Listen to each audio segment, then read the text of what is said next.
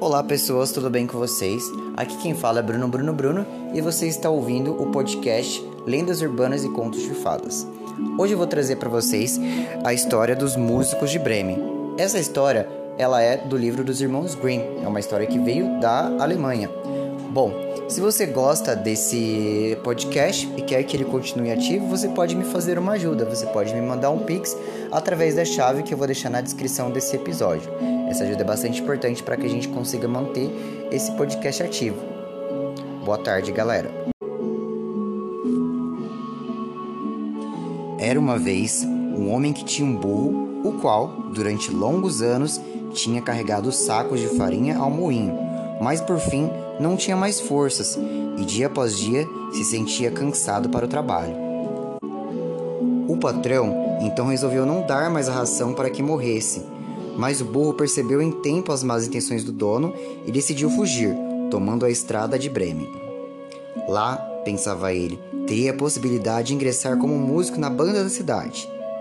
Depois de caminhar um bom trecho, encontrou um cão de caça deitado na estrada, ofegante como se tivesse corrido muito. Ah, respondeu o cão tristonho. Como já estou velho, cada dia mais fraco, e não consigo mais caçar. Meu patrão decidiu matar-me, então fugi. Mas agora, que farei para ganhar o pão de cada dia? Quer saber de uma coisa? disse o burro. Eu estou indo para Bremen, onde serei músico. Venha comigo também e vamos entrar na banda. Eu toco violão e tu bates os tambores. A proposta agradou o cão, então continuaram o caminho juntos. Mas, depois de andar um bom trecho, encontraram à margem da estrada um gato com a cara desanimada como um dia de chuva. Por que essa cara, bichano? perguntou-lhe o burro. Como é possível ficar alegre quando se está com a corda no pescoço? rosnou o gato. Como já estou velho e meus dentes não estão mais afiados como antes, preferindo além disso ficar tranquilamente roncando junto ao fogo em vez de correr atrás dos ratos, minha patroa tentou afogar-me. Consegui escapulir, é verdade, mas agora surge a complicação. Onde irei? Vem conosco para Bremen. Como sabes cantar serenatas, poderás entrar na banda. O gato achou a ideia excelente e foi com eles.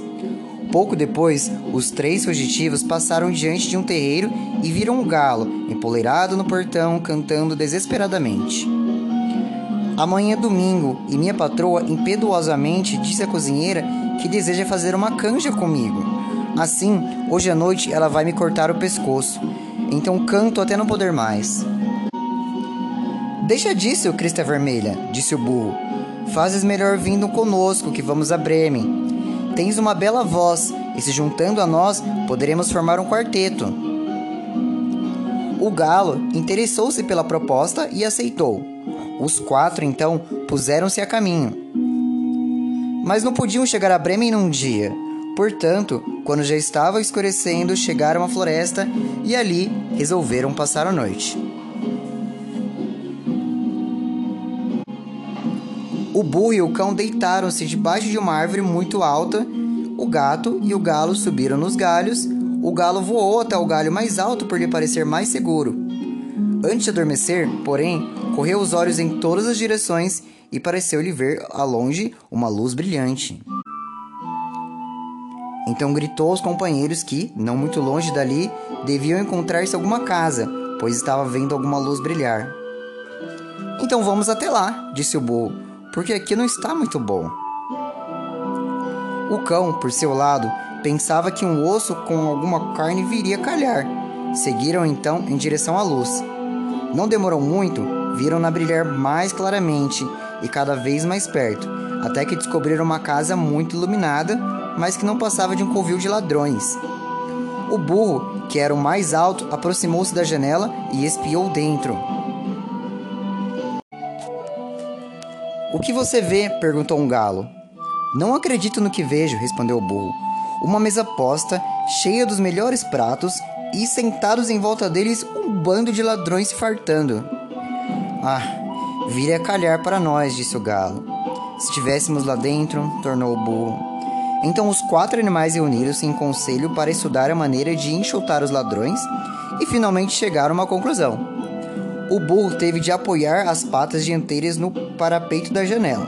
O cão saltou em cima das costas do burro, o gato subiu no cão e o galo, com um grande voo, foi pousar na cabeça do gato.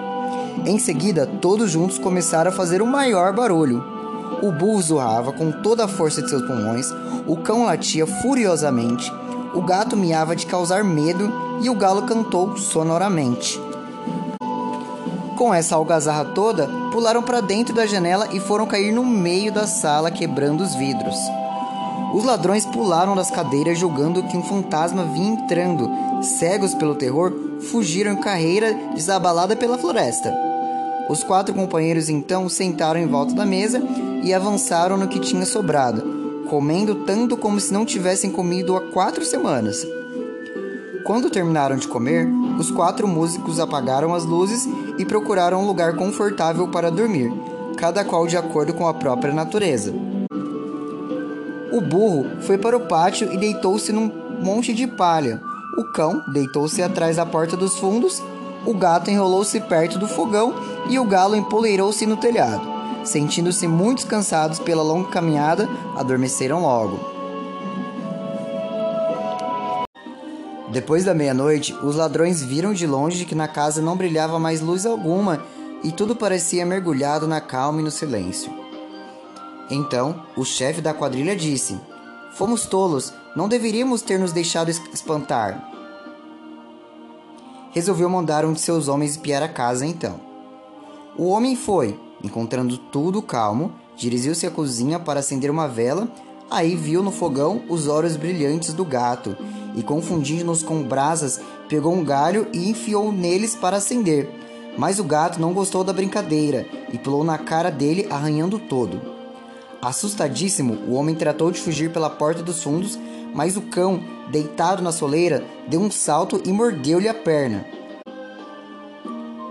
Quis fugir pelo pátio, mas ao passar correndo perto do monte de palha, o burro deu-lhe um solene coice com a pata traseira. E o galo, que tinha acordado com todo esse tumulto, pôs-se a berrar freneticamente do alto telhado: Cococoricó! O ladrão, morto de susto, saiu a correr até ficar sem fôlego e foi contar ao chefe o que lhe acontecera. Lá na casa tem uma bruxa medonha que soprou cinza em cima de mim, arranhou-me todo o rosto com as garras afiadas. Na soleira da porta está sentado um homem que me feriu a perna com sua faca.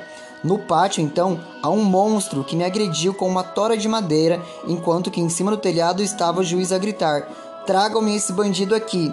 Então tratei de me salvar e nem sei como consegui chegar até aqui.